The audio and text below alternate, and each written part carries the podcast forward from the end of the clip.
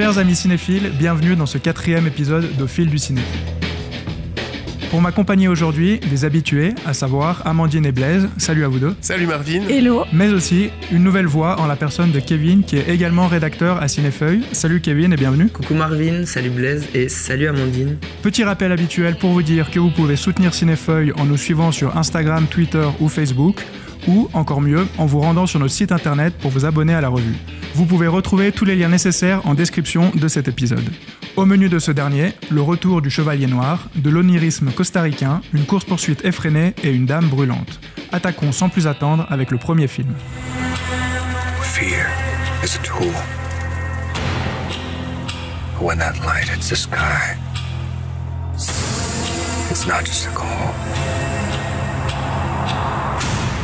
The Batman est la nouvelle apparition du super-héros de chez DC Comics à l'écran. Dans une ville de Gotham plus corrompue que jamais, nous retrouvons un jeune Bruce Wayne, plus détective que bagarreur, tentant d'élucider une série de crimes. Catwoman, le pingouin ou encore The Riddler font partie des personnages qu'il croisera lors de son enquête. Nouvel acteur et nouvelle personne aux commandes, puisque c'est cette fois Robert Pattinson qui endosse la cape du Chevalier Noir et Matt Reeves qui est à la réalisation. Nous avons tous vu le film, mais c'est Kevin qui l'a proposé, alors dis-nous tout, pourquoi ce choix? Alors euh, j'ai choisi Batman parce que même après euh, un mois, trois semaines après sa sortie, c'est un film pour lequel je suis toujours euh, partagé. À la fois entre beaucoup d'enthousiasme, le film jouit de grande qualité, mais aussi de pas mal de déceptions dont on aura l'occasion de reparler. Peut-être pour commencer avec euh, les aspects, en tout cas que moi j'ai apprécié et, qui font me dire que Batman est quand même un bon film, c'est que visuellement c'est un film qui est extrêmement réussi, qui mise sur euh, une palette graphique assez sombre. Le film est essentiellement euh, filmé de nuit. Et euh, cet aménagement, euh, quelque chose que je trouve également assez réussi dans le film, cet aménagement s'appuie sur euh, toute une tradition euh, du cinéma américain, cinéma américain euh, qu'on pourrait qualifier de paranoïaque des années 70, donc Pollack, euh, Pakula, Coppola, et puis peut-être un continuateur euh, contemporain, à savoir euh, Fincher. Je crois que le film repose beaucoup aussi sur, ou en tout cas récupère énormément de Zodiac et puis de, et puis de Seven. Et tout ça permet à Matt Reeves d'avoir une sorte de laboratoire, de terrain de jeu, de cours de récréation, où en tout cas il arrive à, à, s'épanouir et en tout cas à, proposer quelque chose de visuellement intéressant. D'ailleurs le film, il me semble, travaille énormément le motif de l'obscurité, de, de la nuit, de manière intéressante. Euh, en tout cas les trois séquences en tout cas, qui m'ont le plus marqué sont toutes les trois filmées, filmées de nuit, à savoir la séquence de course-poursuite que je trouve jubilatoire, que je trouve extrêmement euh, bien réalisée, le début du film également, les, la première heure, ou en tout cas les 30 premières minutes, que je trouve extrêmement convaincante également, qui mise sur une, atmosphère assez sombre, assez lourde, assez pesante, euh, qui est selon moi très bien euh, retransmise visuellement. Et puis encore, il y a une séquence de gunfight que je trouve impressionnante, euh, éclairée uniquement avec des striures. Euh, qu'effectivement, il, il- il est à 90% espace de nuit. hein. J'ai- à part une ou deux scènes au crépuscule vers la fin, ou là sur le building, mais J'ai vu une blague qui disait que, en gros, les Batman étaient de plus en plus noirs et que le prochain, ce serait une peinture de Pierre Soulages ou un truc, voilà, un écran noir. Ou, euh, et j'ai trouvé ça assez drôle comme. euh, bref, petit aparté. Mais euh, esthétiquement, je pense qu'on est tous assez, assez d'accord. Et ouais, en effet, c'est. Ces scènes-là, c'est vraiment celles qui, m'ont aussi marqué. Je sais pas, Amandine ou Bless, si vous aussi, euh, vous avez les mêmes scènes en tête ou d'autres. Ouais, c'est vraiment le début, euh, donc pas le tout début où il y a le Riddler qui, qui regarde sa victime, mais vraiment le tout le côté d'introduction en fait de, de Batman où il dit ah je pourrais être euh, n'importe où dans Gotham et c'est ça qui fait peur en fait aux gens qui les retient presque de commettre des crimes. Toute cette partie-là, j'ai trouvé vraiment incroyable, enfin vraiment presque le meilleur euh, moment du film. Et la poursuite qui, pour moi, effectivement, est étonnante parce que si on la prend à froid, elle est un peu. Enfin, elle est pas hyper bien montée. euh, c'est un peu bancal, mais en fait, euh, elle marche quand même super bien. Elle, elle marque la rétine, enfin, elle laisse son empreinte. Euh, de manière à ce qu'on se rappelle presque que de ça. J'ai l'impression que c'est un peu le climax qui arrive malheureusement au milieu du film et que du coup, ce qui se passe après, c'est un peu moins intense. Mais euh, c'est vrai qu'elle elle fait un effet de fou. Alors que si finalement on la prend à froid, je trouve qu'elle elle, elle tient. c'est un peu bête de dire, elle tient pas forcément bien la route, quoi, en termes de, de, ce qui se passe. Si tu, si tu détricotes un peu euh, euh, ce qui se passe sous tes yeux, tu vois, mais non, mais en fait, c'est absurde. Mais En fait, scénaristiquement, elle sert pas à grand chose. ça sert pas à grand C'est chose. plus esthétiquement, puis il y a évidemment ce plan euh, à la fin où euh, donc la, la voiture est- du pingouin, sauf erreur, est à l'envers, et puis le plan est à l'envers et Batman qui se détache sur les flammes. Et c'est Mais vrai ça marche plan, il- super bien, Ouais. alors que c'est tout simple. Un autre truc qui est absurde, mais qui marche super bien, et, et qui dans le fond est débile, c'est le démarrage de sa voiture, là, de sa Batmobile, qui dure au moins 30 secondes. Et c'est tout con, on, voit cette espèce de réacteur là euh, qui, qui chauffe, qui chauffe, et ça fait un bruit strident à la fois et aussi euh, euh, oppressant. Et ça te met tout de suite dans une ambiance un peu malaisante comme ça, et du coup, voilà, en termes d'ambiance, c'est super fort. Quoi. Notamment aussi parce que cette ambiance, elle est tangible. Contrairement à moult films euh, de super-héros, ce Gotham, il est, il est tangible. Euh, L'autre truc qui m'a frappé, c'est vraiment cette pluie de, de films hollywoodiens des années 50 qui tombe à, grosses gouttes. Enfin, on est, on est, on est mouillé quoi. Quand on est dans la, salle devant l'écran, on a l'impression de se prendre la pluie en pleine face. Mais l'aspect tangible de la ville de Gotham, t'as raison Blaise, moi je te rejoins complètement, elle passe aussi beaucoup par euh, les arrière-plans du film.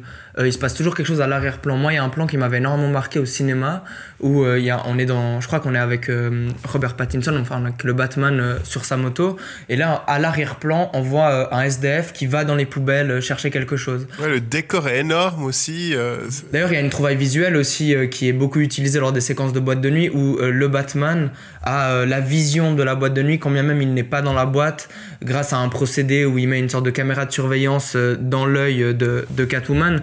Donc voilà, le film aussi habité et traversé par de vraies trouvailles euh, visuelles et même d'ailleurs auditives, parce que je voulais juste rebondir également sur euh, ce que disait Amandine. Elle trouve le début du film, grosso modo la première heure extrêmement réussie. Moi, c'est aussi la première heure que je trouve la plus réussie du film. Et il y a une trouvaille euh, en tout cas, moi j'ai pas l'impression que ça a été utilisé euh, dans les anciens Batman. C'est quand même l'usage de la voix off de Robert Pattinson, qui lui apporte un côté euh, beaucoup plus sombre, beaucoup plus torturé, névrosé. Peut-être qu'on aura l'occasion d'en reparler quand on parlera de l'écriture du film. Mais cet usage-là qui est fait de la voix off, je la trouve extrêmement convaincante parce qu'à la fois elle permet de caractériser un personnage de manière intéressante, et puis à la fois je trouve qu'elle apporte beaucoup de lourdeur à l'atmosphère globale du film. Maybe we're not so different. Who are you under there?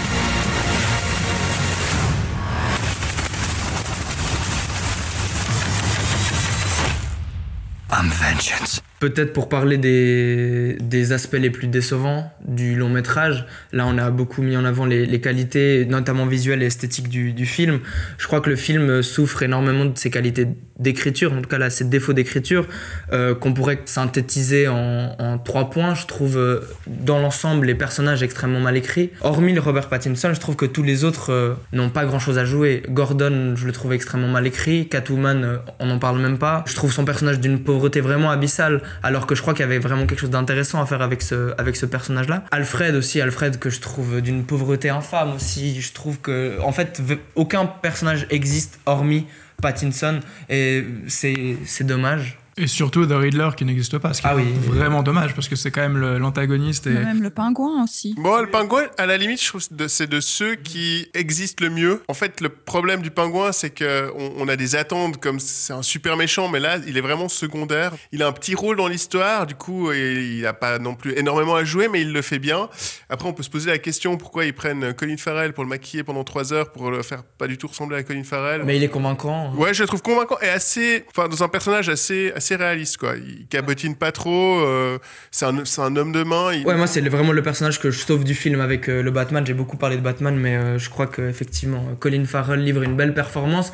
Et puis euh, son personnage, je le trouve quand même assez, assez euh, bien écrit, disons. Mais les autres, euh, ouais, beaucoup plus, euh, beaucoup moins convaincus en tout cas. Mais C'est vrai que justement, The Riddler, pour revenir à lui, parce que je- enfin, c'est un peu, on avait évoqué James Bond il y a déjà quelques épisodes où on avait dit, enfin, moi je trouvais que le méchant était, était vraiment foireux, le dernier James Bond, donc, et je trouve que quand un méchant est loupé, c'est un peu synonyme que le film est un peu bancal, et je trouve que pour ce Batman-là, ça, ça marche aussi. Et moi, je me rappelle quand j'étais gosse que je regardais les, les dessins animés, je sais même pas, le The Riddler en français, c'est quoi? C'est le Sphinx C'est le ou Sphinx, C'est ouais. ça, ok.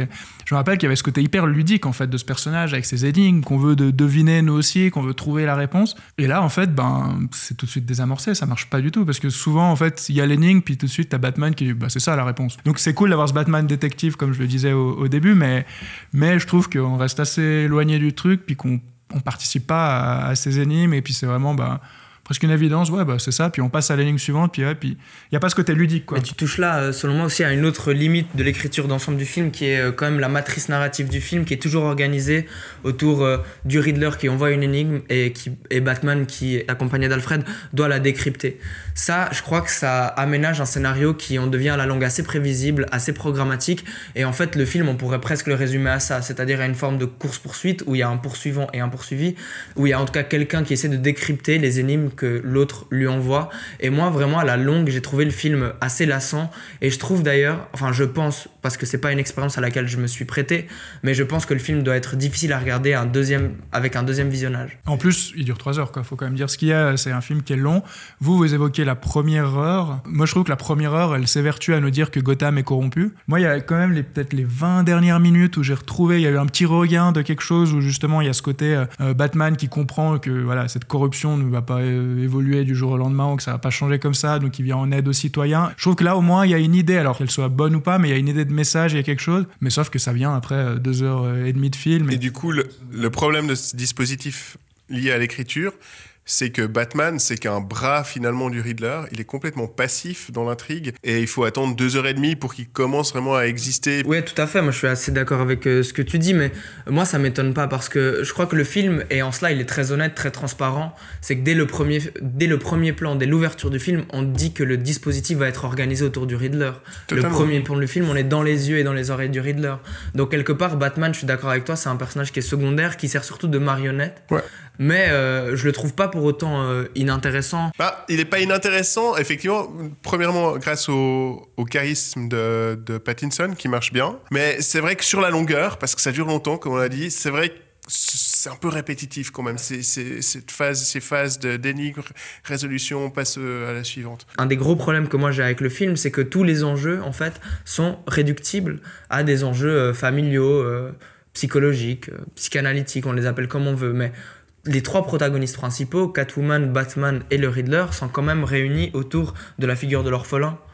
Et euh, moi, je trouve que ça, c'est un grand problème d'écriture, déjà qui témoigne peut-être de, sa pauvreté, de son manque d'idées, mais euh, je crois aussi, et je l'ai écrit dans, dans Cinefeuille, qui aboutit surtout à euh, une dépolitisation. Je crois qu'on n'insiste pas assez dans le film sur les enjeux politiques. À ton avis, Marvin, c'est le cas parce que la, première, la première heure du film nous présente un Gotham gangréné. Euh, moi, je crois qu'on n'insiste pas euh, précisément assez sur euh, ce côté-là du film. Et en fait, tout ça pour réduire finalement tous les enjeux à, à voilà, des, des, problèmes personnels. Je trouve ça un petit peu dommage. Moi, j'étais un peu sceptique, même si je trouvais cette thèse hyper intéressante de dire on part à fond dans le psychologique et tout ce qu'on on fait dans le psychologique, un peu de pacotille, on le perd en politique.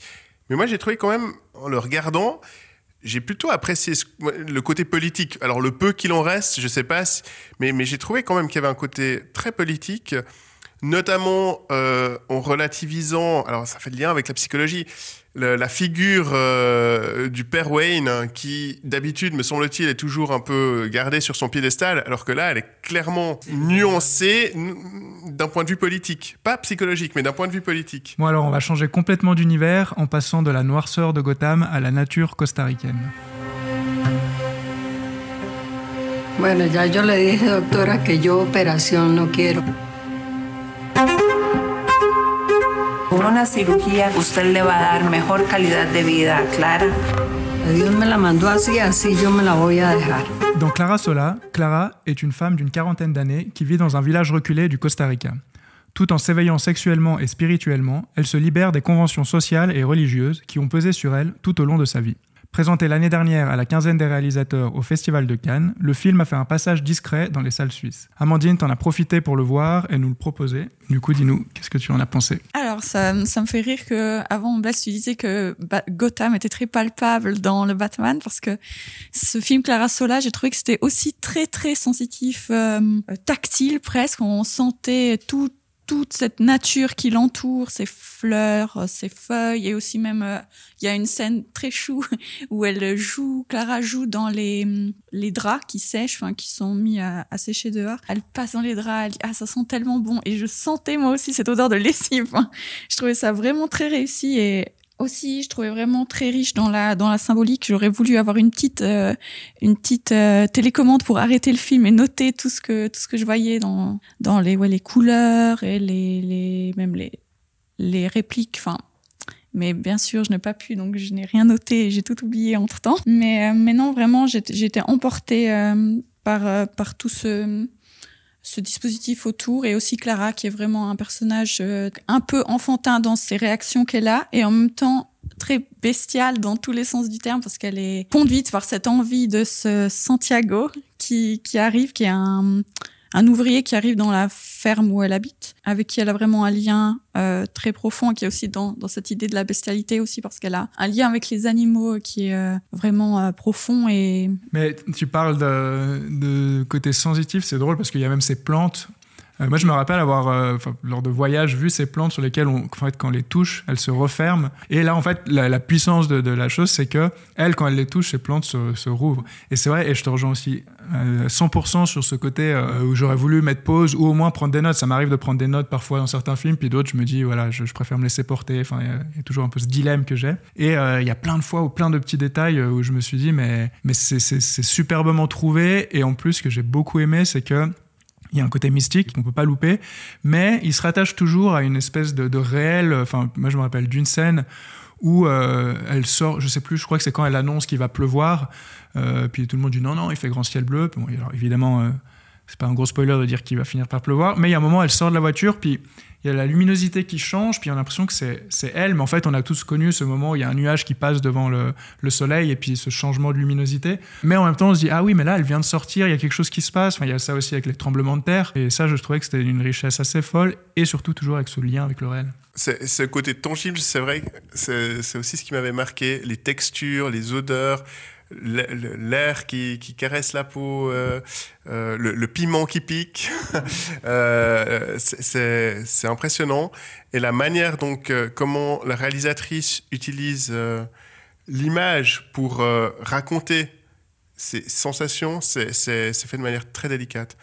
J'ai adoré ce film. La seule réserve, s'il fallait que je sois réservé, c'est vrai que tous ces symboles, c'est riche, mais on peut se poser la question si peut-être pas un peu trop, ou peut-être un peu, euh, parfois un peu poussif, quoi. Mais c'est vraiment euh, pour, euh, pour être un peu Tatillon. pointilleux, ouais, tatillon, parce que euh, le, le film est, est très maîtrisé. C'est le premier long métrage, je crois, de la réalisatrice que je ne connaissais pas, qui est suédoise d'origine costaricienne, je crois. Enfin voilà, vraiment euh, très prometteur. Moi, ce que j'ai aussi trouvé génial, c'est l'idée d'engager une danseuse pour ce personnage. Ça, ça participe vraiment à ce côté sensation. Et elle, elle communique vraiment avec sa posture, avec son corps, de manière qui n'est pas à la portée, je pense, de n'importe quelle euh, actrice ou n'importe quel acteur.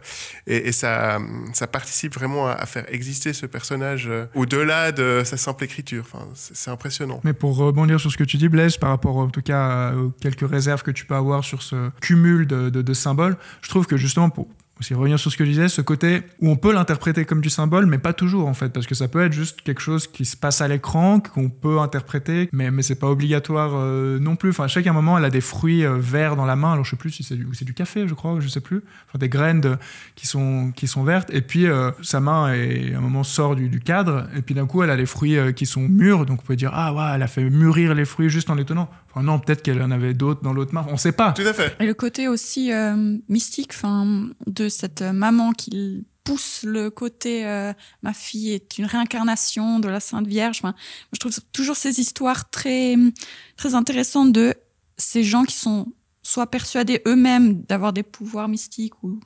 soignants, ou alors qu'on persuade euh, par une source externe qu'ils le sont. Ça, je trouve toujours vraiment ouais euh, très euh, très intéressant et troublant de savoir. euh, bon là, c'est des fois justement avec la, la, scène avec les graines qui deviennent rouges ou le scarabée qu'elle ressuscite, mais on ne sait pas s'il était vraiment. Enfin, on imagine qu'il était vraiment mort, mais on peut toujours trouver une euh, une explication réaliste. Et c'est oui, ces films qui jouent sur le borderline des deux explications, j'aime toujours, j'aime toujours bien aussi. On va à nouveau changer d'univers de manière radicale et on va enchaîner avec le film que Blaise nous a proposé. I'm sorry, brother. Sorry that I brought you into this. I just wanted things to be the way they used to be.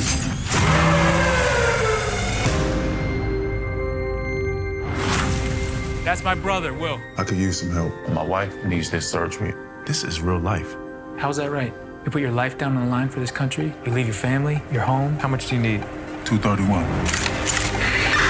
How about more? Ambulance est le dernier film de Michael Bay. Après un passage sur les plateformes de streaming, le réalisateur de Transformers Bad Boy ou encore No Pain No Gain revient sur grand écran pour une embardée folle dans les rues de Los Angeles. À la suite d'un braquage qui a mal tourné, Will et son frère adoptif, Danny, s'engagent dans une course-poursuite au volant d'une ambulance pour échapper à la police. Petit détail qui aura son importance, ils transportent avec eux un policier blessé ainsi que Cam, une ambulancière. Blaise, euh, on m'a dit que tu avais des posters de Michael Bay dans ta chambre. Tu vas nous raconter un petit peu cette étrange fascination. Exactement. Donc, euh, chaque soir, j'allume un cierge au pied de son hôtel. Effectivement, j'apprécie beaucoup Michael Bay. Euh, pour moi, c'est un auteur, un véritable auteur. Je ne galvaude pas ce terme. Qui a marqué son empreinte les films d'action à la fin des années 90. Moi, c'est le réalisateur qui m'a fait découvrir le concept de plan J'étais encore gosse, euh, je m'intéressais vaguement au cinéma.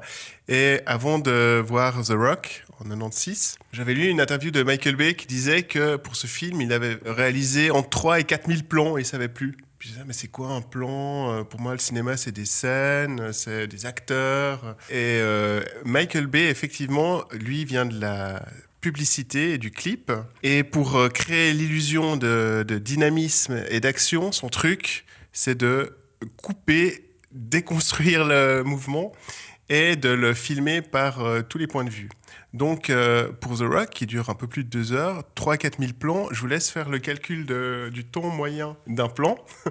On est de l'ordre de, la seconde. Et c'est vraiment sa, marque de fabrique. Il est dans la digne filiation de Tony Scott, le frère de Ridley, qui euh, lui aussi a expérimenté un style très proche du clip et de la pub à la fin des années 90 et au début des années 2000 avec euh, Man on Fire, Domino ou encore euh, Enemy of the State. Donc Michael Bay, voilà, il a ce style qui a laissé son empreinte. ensuite, il s'est un peu, selon moi, embourbé dans sa saga Transformers. Et là, il est de retour avec un film, comment dire, au concept, beaucoup de contraintes. Et on se dit, voilà, comment tenir un film dans une ambulance et une course poursuite. Et ben, quiconque Euh, d'autres que Michael Bay euh, se serait pris différemment. Lui, il, rue dans, les brancards, c'est le cas de le dire. Et il empoigne son truc comme il sait le faire, c'est-à-dire avec euh, beaucoup de premier degré, avec une virtuosité technique incroyable. Ce qui est impressionnant dans, ce film d'action, c'est vraiment pour ça qu'il faut l'apprécier. Hein. On va pas avoir un film de Michael Bay pour euh, la psychologie de ses personnages ou euh, son discours. Euh, quoique, sur, son discours, on pourrait discuter. C'est marrant de, voir un peu ce que pense Michael Bay à travers ses, ses films. Enfin, c'est entre le rire sarcastique et l'effroi, mais c'est pas inintéressant, disons. Mais voilà, en termes d'action, Ambulance, vraiment, il dégage une énergie incroyable. Il y a très très peu d'images de synthèse. On parlait de, dans Batman de, de, monde tangible. Là, Michael Bay, ce qu'il adore, c'est vraiment euh, froisser de la tôle. Quoi. Donc il va envoyer ses voitures dans ses caméras. Si c'est si c'est pas ça, il va faire le contraire. Il va envoyer ses caméras dans les voitures. En termes d'immersion et de dynamisme, j'ai trouvé ça vraiment singulier. Et, la nouveauté ici, c'est l'utilisation des drones FPV, donc pilotés à l'aide de, lunettes euh, comme de la réalité virtuelle, pour euh, défier les, lois physiques auxquelles serait soumise la caméra. Il, y a certains plans qui sont vraiment euh, impressionnants, car ils défient les lois de la gravité, tout en étant filmés de manière purement euh, physique. Quoi. Il n'y a pas d'image de synthèse, c'est tangible. Ça fait quoi ces drones? Ça fait 5-10 ans qu'ils existent. Euh, et, c'est lui qui en a fait un usage un peu inventif dans, dans la manière de filmer l'action. Pour de la fiction ou pour un film Parce qu'après, il y a eu beaucoup, beaucoup de choses qui, qui, ont été faites avec ces drones, puisque voilà, ça fait quelques temps que ça, ça existe, comme tu le dis. Euh, Bon, je sais pas par où commencer. euh, le temps de parole pro Michael Bay est fini maintenant. Non, non, moi j'ai vraiment pas aimé le film. Euh, d'abord, je veux dire qu'on est que les deux à l'avoir vu, donc euh, et qu'on a des, des, avis très contrastés. très contrastés, ouais. Mais oui, moi c'est drôle. Genre autant, c'est vrai que je me suis posé la même question que toi, en me disant mais pourquoi ça n'a pas été employé avant? Pourquoi? Alors là, bien joué à Michael, peut-être sur ce point-là, tu y as pensé. Mais le problème, c'est que, et qui est un problème qui est récurrent pour les quelques films de Michael Bay que, j'ai vus, et j'ai certainement pas tous vus, enfin, ça c'est sûr que j'ai pas tous vus, mais certainement moins que toi, c'est que il a la bonne idée, mais elle n'est pas exploitée suffisamment. Enfin, chaque plan doit, bah, comme tu l'as dit, on a des milliers euh, par film, donc euh, doit durer, j'ai l'impression, euh, moins d'une demi-seconde. Donc ces plans, moi j'étais là, ah trop cool, ce plan qui descend, ah bah il est fini le plan. Et en fait, il y a, même pas le côté immersif de ces drones FPV, pardon, il disparaît du fait que ils sont pas assez longs pour m'immerger. Puis évidemment, bah, ça enchaîne sur un plan qui est plus un plan aérien, donc évidemment il y a des faux raccords à tout va. Et en fait, pour moi, ça casse complètement le côté immersif, narratif, si seulement il y avait une, narration, parce que bon, je trouve que c'est assez basique comme, euh, comme scénario. Et voilà, moi, c'est vraiment ma, ma grosse, enfin, c'est même pas une réserve, c'est juste ce qui me garde très très loin du film et qui m'ennuie très vite, c'est que je trouve que c'est illisible au niveau des, des actions, parce que ça va beaucoup trop vite, parce que alors, je suis entièrement conscient que techniquement c'est assez incroyable de, de foutre une caméra euh, sous euh, les, les essieux quasiment d'une voiture qui saute par-dessus, qui est à moitié en feu, et puis enfin tout ce que tu veux. Mais, mais sauf que le résultat, à mes yeux, il, il, il, est, too much. Quoi. Enfin, c'est un peu trop de mouvement, tu le mouvement, quoi, en quelque sorte. Alors, je suis tout à fait d'accord pour ce côté too much. Euh, je pense qu'un un qualificatif pour le cinéma de Michael Bay, ce serait l'outrance. Et il y va à fond. Moi, c'est ce pour ça aussi que j'aime cet auteur, c'est parce qu'il n'a pas de limite. Alors, que ça rende le truc illisible, je pense que c'est clair. Et qu'on n'apprécie pas son style, je peux tout à fait l'entendre. Mais il en découle quand même une certaine sensation dans sa manière, justement, de filmer l'action avec tous ses points de vue, tous ces, ces plans plus ou moins raccords. J'avais lu que certains qualifiaient Michael Bay de cubiste du cinéma d'action. Euh, ça fait sourire, mais je trouve que c'est pas si euh, à côté de la plaque comme, euh, comme idée, parce que c'est vraiment ça. Il a une manière de filmer l'action, en tout cas, qui laisse pas indifférent. Alors, c'est plus une montée d'adrénaline li- liée à la frénésie plutôt que, l'immersion. Non, mais, ouais, mais pour moi, c'est ça, mais c'est justement un problème. C'est qu'on a une scène, une pseudo-tension qui se met en place. Je pourrais parler de la. Il y a une scène d'opération à un moment, donc il y a cette ambulance avec un policier blessé, une ambulancière et deux fuyards, quoi, au final, qui veulent échapper à la police. Course-poursuite de 2h20 quand même, hein, parce que tout ce que tu évoquais, je le conçois.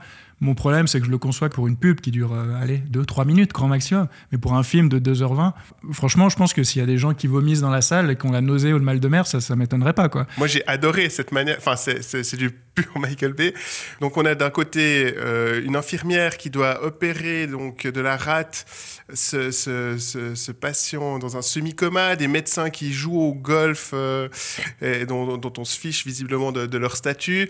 Et, tout ça finit en plus de manière euh, très bézienne, avec euh, une grosse giclure de sang dans le visage. Moi, cette scène, je la trouve. euh, alors, elle pourrait être marrante parce que tellement outrancière, tellement décalée que ça, mais la finalité de la chose, enfin, moi, je m'attache quand même un minimum à ce qui se passe au scénario. Et puis là, en fait, euh, enfin, la, résolution où elle arrive avec sa pince à cheveux à, je sais plus, à bloquer une, aorte, enfin, c'est- ridicule, quoi. Du coup, ça. on pourrait dire oui, c'est second degré et tout, voire 14e degré, mais je, je pense même pas tant que ça. Je pense qu'il y a un côté premier degré. En fait, moi, c'est ça qui me dérange, c'est que je rentre un peu premier degré, me fait croire à du premier degré. Et puis en fait, il y a ces scènes-là qui, qui me sortent complètement.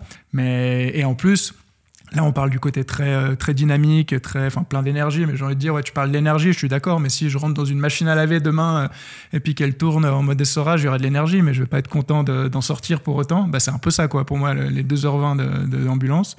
Et sans parler du, du scénario qui est genre juste, pour moi, d'un vide abyssal. Parce que, chose qu'on n'a pas dit, c'est que c'est quand même un remake, ce film, d'un film danois qui s'appelle Ambulansen. Mon danois n'est pas parfait, mais quelque chose comme ça. Et donc, en fait, je me suis dit, bon, bah, l'idée de base, elle est plutôt pas mal de se dire, euh, on embarque un flic blessé dans une ambulance, un flic qui doit pas mourir parce que sinon, euh, la peine euh, pour ces, ces fuyards sera d'autant plus grave. Le problème, c'est que cette idée vient d'un remake. Alors après, j'ai pas vu l'original, mais j'imagine que ça n'a rien à voir. De toute façon, pas grand chose qui a à voir avec, avec Michael Bay. Moi, le scénario, effectivement, il est, classique, mais j'ai trouvé efficace. Le traitement des personnages, euh, alors, il est, il est voilà, c'est pas, c'est vraiment pas terrible, c'est pas le point fort, mais c'est tous des anti-héros. Euh, et, finalement, le, personnage qui sort vainqueur de, cette histoire, c'est une femme. Ce qui est aussi une nouveauté dans le cinéma misogyne, je le vends très bien, dans le cinéma misogyne de, Michael Bay. Ouais, j'ai trouvé plutôt intéressant aussi ces, anti-héros pour lesquels, moi, quand même on s'attache, notamment grâce à la performance euh, probablement sous cocaïne de Jake Gyllenhaal. Je crois que c'est obligé pour faire un film de Michael Bay de prendre la coke avant. Pour revenir au scénario, un des trucs que tu disais, tu t'attachais au personnage. Moi, je me suis pas par- particulièrement attaché, mais ça, bon, à la limite, on peut rester un peu en dehors, être vraiment spectateur au sens propre du terme, pourquoi pas. Mais je trouve qu'il y a quand même des, facettes qui sont assez risibles. Alors, ces deux frères, en plus, c'est des frères adoptifs. Il y a espèce de ce côté, voilà, euh, genre, ah, mais on est quand même des vrais frères, euh, même s'il n'y a pas le sang et tout ça.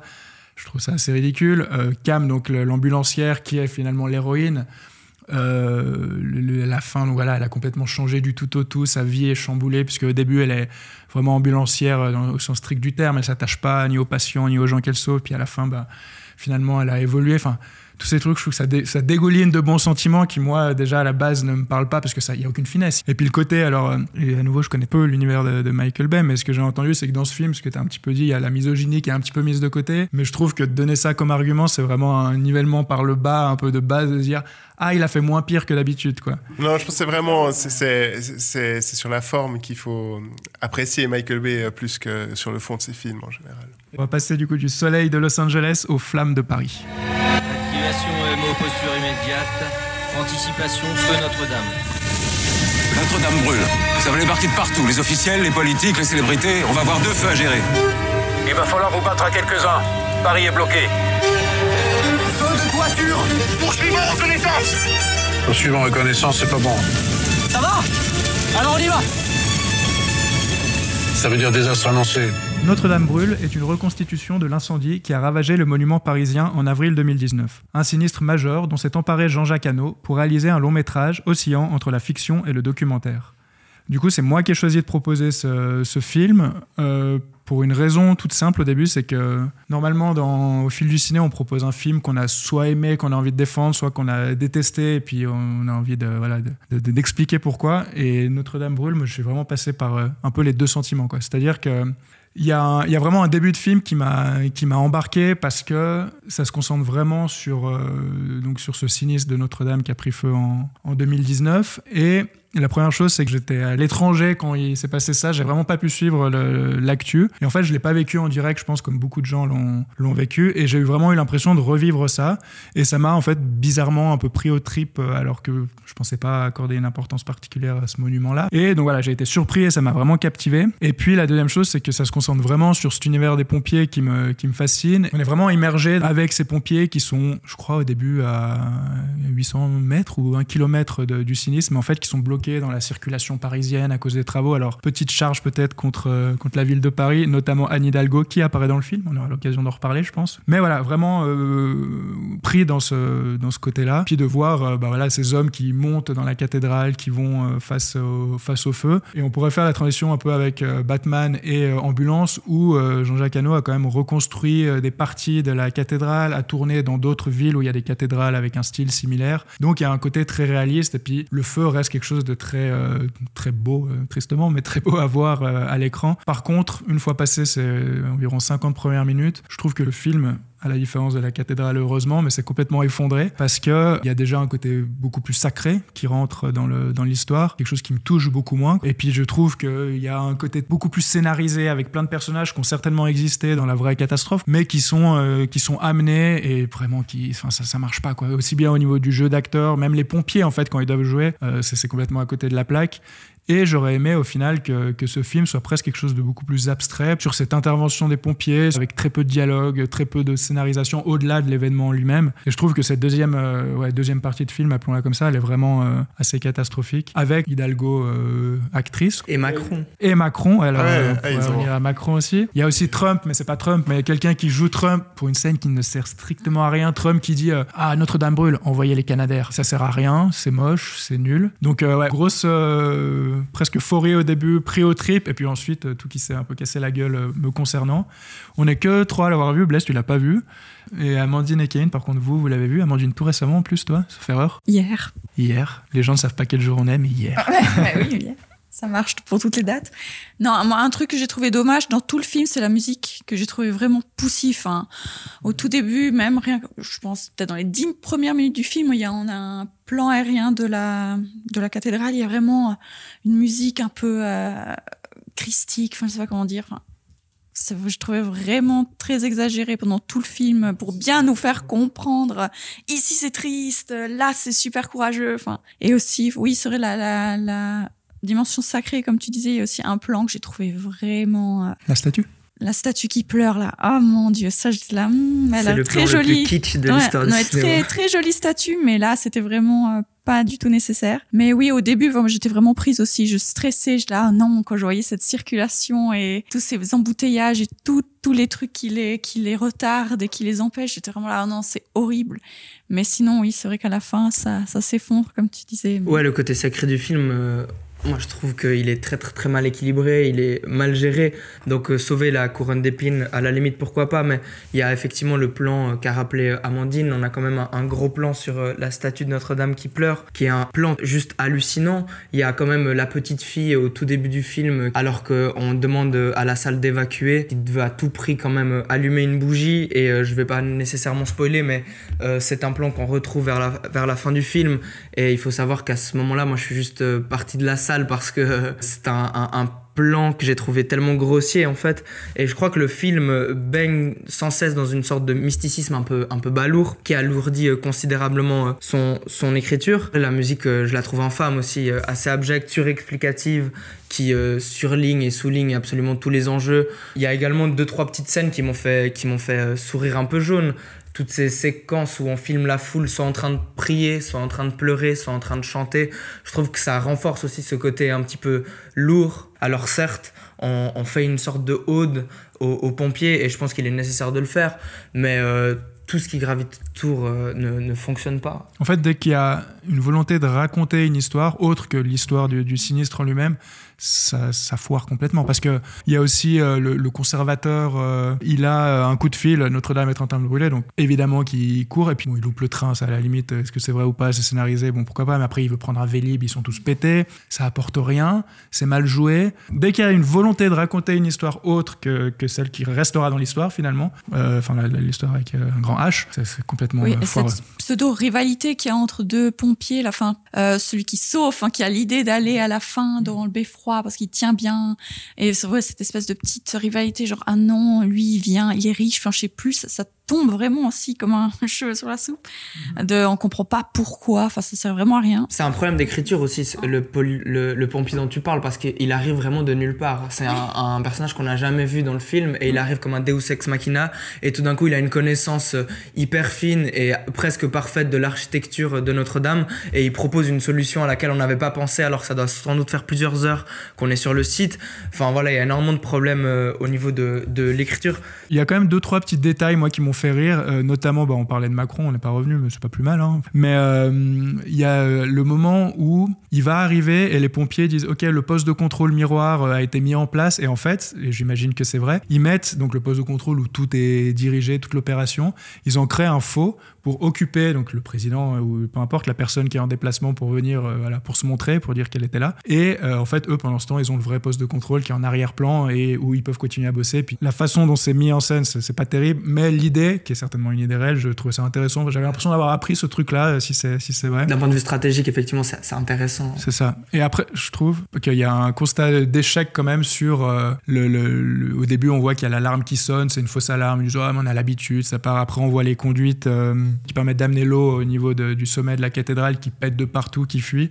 Et je trouve qu'il y a un peu ce, constat d'échec euh, à l'échelle euh, de la ville de Paris de se dire, ben, en fait, euh, le matériel qui permettrait de sauver nos bâtiments est vétuste, quoi. Moi, j'ai une question parce que vous avez parlé du, du dramatique, du sacré qui est visiblement très maltraité. Mais Notre-Dame, c'est aussi euh, un, enjeu politique, la preuve, vu, les acteurs qui gravitent autour.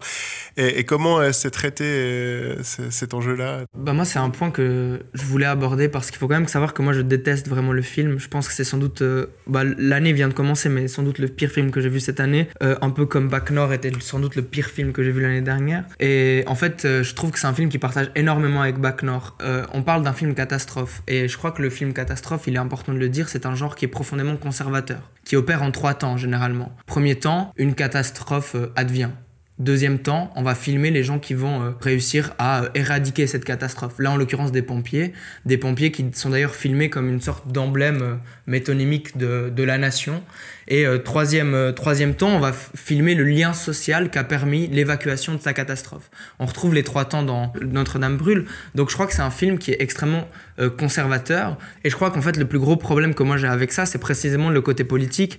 je crois que c'est un film qui peut vite être lu comme un film qui prône une sorte de statu quo, de, qui prône en tout cas l'effectivité du gouvernement macronien, du gouvernement en place, dans sa capacité de gérer les catastrophes. Et c'est pour ça que moi, le film, je le trouve un peu nauséabond, en tout cas un peu dangereux politiquement. En tout cas, je trouve que c'est un film qui vise peut-être à consolider euh, le président Macron juste avant les élections euh, à la tête d'un pays qui se revendique, euh, qui se revendique en marche mais qui marche peut-être sur la tête depuis 5 ans. Après, moi, il y a une chose, une phrase qui m'a quand même, enfin une phrase, une scène qui m'a marqué, c'est qu'à un moment, donc on, connaît la, devise des pompiers de Paris, c'est donc sauver ou périr, et à un moment, un des commandants des pompiers, enfin je sais pas, je connais pas assez bien les grades, dit voilà, notre devise c'est ça, moi je peux envoyer des hommes perdre leur vie pour euh, sauver d'autres hommes, mais par contre, euh, pas pour de la pierre. Et puis là, il dit, mais par contre, s'il y a un, groupe de volontaires qui veulent y aller, là, je peux les envoyer. Et il demande un petit peu l'aval donc, voilà, du président de la nation qui est là, euh, qui est dans cette cellule un peu de crise.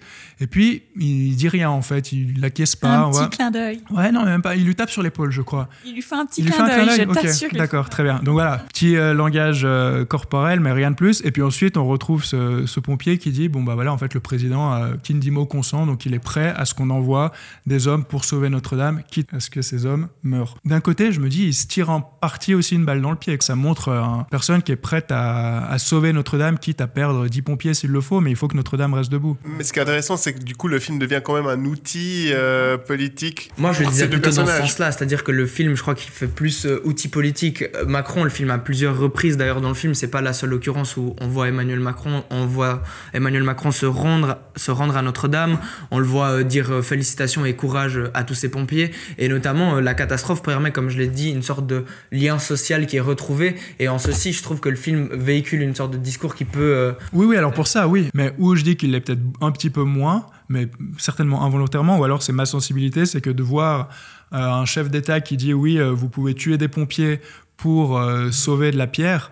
Euh, alors bon, j'ai pas spécialement envie de voter pour lui à la base, mais là j'aurais encore moins envie. Quoi. Est-ce qu'il y a un réel message politique derrière ou pas? En tout cas, il y a des lectures politiques qui se font, et ça c'est clair. Et celle que tu évoques, Kevin, je suis entièrement d'accord avec toi. Peut-être une autre information qu'on pourrait apporter, parce que c'est aussi une information, moi, qui m'a semblé cruciale et qui m'a peut-être amené à avoir cette lecture du film, c'est que un des producteurs du film, il y a Cédou, et puis il y a surtout euh, François Pinault. François Pinault qui est quand même un des plus grands, une des plus grosses fortunes de, France, qui a exprimé sa sympathie euh, plusieurs fois ouvertement vis-à-vis du régime macronien. Donc ça m'étonne pas. Personnellement, ça m'a mis la puce à l'oreille et donc c'est vrai que c'est eu un, prisme de lecture que j'ai eu par rapport euh, au film. Bienvenue Au fil de la politique, le nouveau podcast. Bon, bah, du coup, on va terminer avec nos euh, habituelles euh, suggestions de films. Cette fois-ci, bah, en fait, à l'instar de la météo qui nous offre des retournements de situation avec nos belles giboulées et nos belles chutes de neige au mois d'avril, j'ai décidé de vous demander de réfléchir à des films avec des twists finaux et ceux qui vous ont le plus marqué. Je ne sais pas qui veut commencer. il y en a beaucoup, mais alors, euh, celui finalement sur lequel je vais, je vais rester, je vais être très original, car euh, je vais prendre euh, M. Night Shyamalan, et je ne vais pas parler de Sixième Sens. Euh, c'est plutôt un film de Shyamalan qui est, qui est passé sous le radar, qui est un film à twist, et qui est je n'avais pas vraiment apprécié lors de sa sortie, mais avec le, recul, je trouve qu'il est, il est excellent et il est très bien vu. C'est The Village. Je peux l'enlever de ma liste car je l'avais mis. On connaît Shyamalan pour Sixième Sens, euh, pour euh, Incassable. On le connaît un peu moins pour The Village. Du point de vue de l'histoire, ce, twist est un peu euh, capillotracté. Il apporte pas grand-chose, mais quand on le remet dans le contexte politique, c'est-à-dire euh, l'Amérique post-11 septembre, c'est très très fort. Je me permets d'enchaîner parce que bah, j'ai pas du tout pensé à The Village en pensant à cette petite thématique. Étrangement parce que moi j'ai une espèce de, fascination pour les films à twist à une période... Euh, ouais, je sais pas, quand j'étais adolescent, juste après. Et donc, où j'ai enchaîné un peu tous les films. Là, je me faisais les, listes de films à twist, puis j'étais là, ok, alors faut que je regarde ça, ça et ça. Et c'est vrai que The Village, pour le coup, j'en ai un très bon souvenir. Je crois que je l'ai pas revu depuis, ça, mériterait peut-être un visionnage. Mais j'ai quand même décidé euh, de parler d'un moins connu qui s'appelle euh, Massacre au camp d'été. Et euh, en fait, c'est une série de films, enfin, donc il y a eu six films, je crois, sauf erreur. J'ai vu que le premier qui date de 1983. Et en fait, c'est un slasher un peu à la, à la Scream, donc où un tueur sévit dans un camp de vacances. Et alors, la première partie euh, twist, c'est un peu ce whodunit à la Scream où on, on cherche à savoir qui et le, le meurtrier. Mais en plus de cette, euh, découverte euh, de l'identité, donc, il y a euh, presque un twist sur le twist qui est complètement tordu et délirant que je ne dévoilerai pas parce que je vous conseille fortement de, voir ce film. Mais, donc voilà, le film que j'ai vu et qui m'a clairement marqué. je pense un des twists les plus solides et les plus choquants que j'ai vu.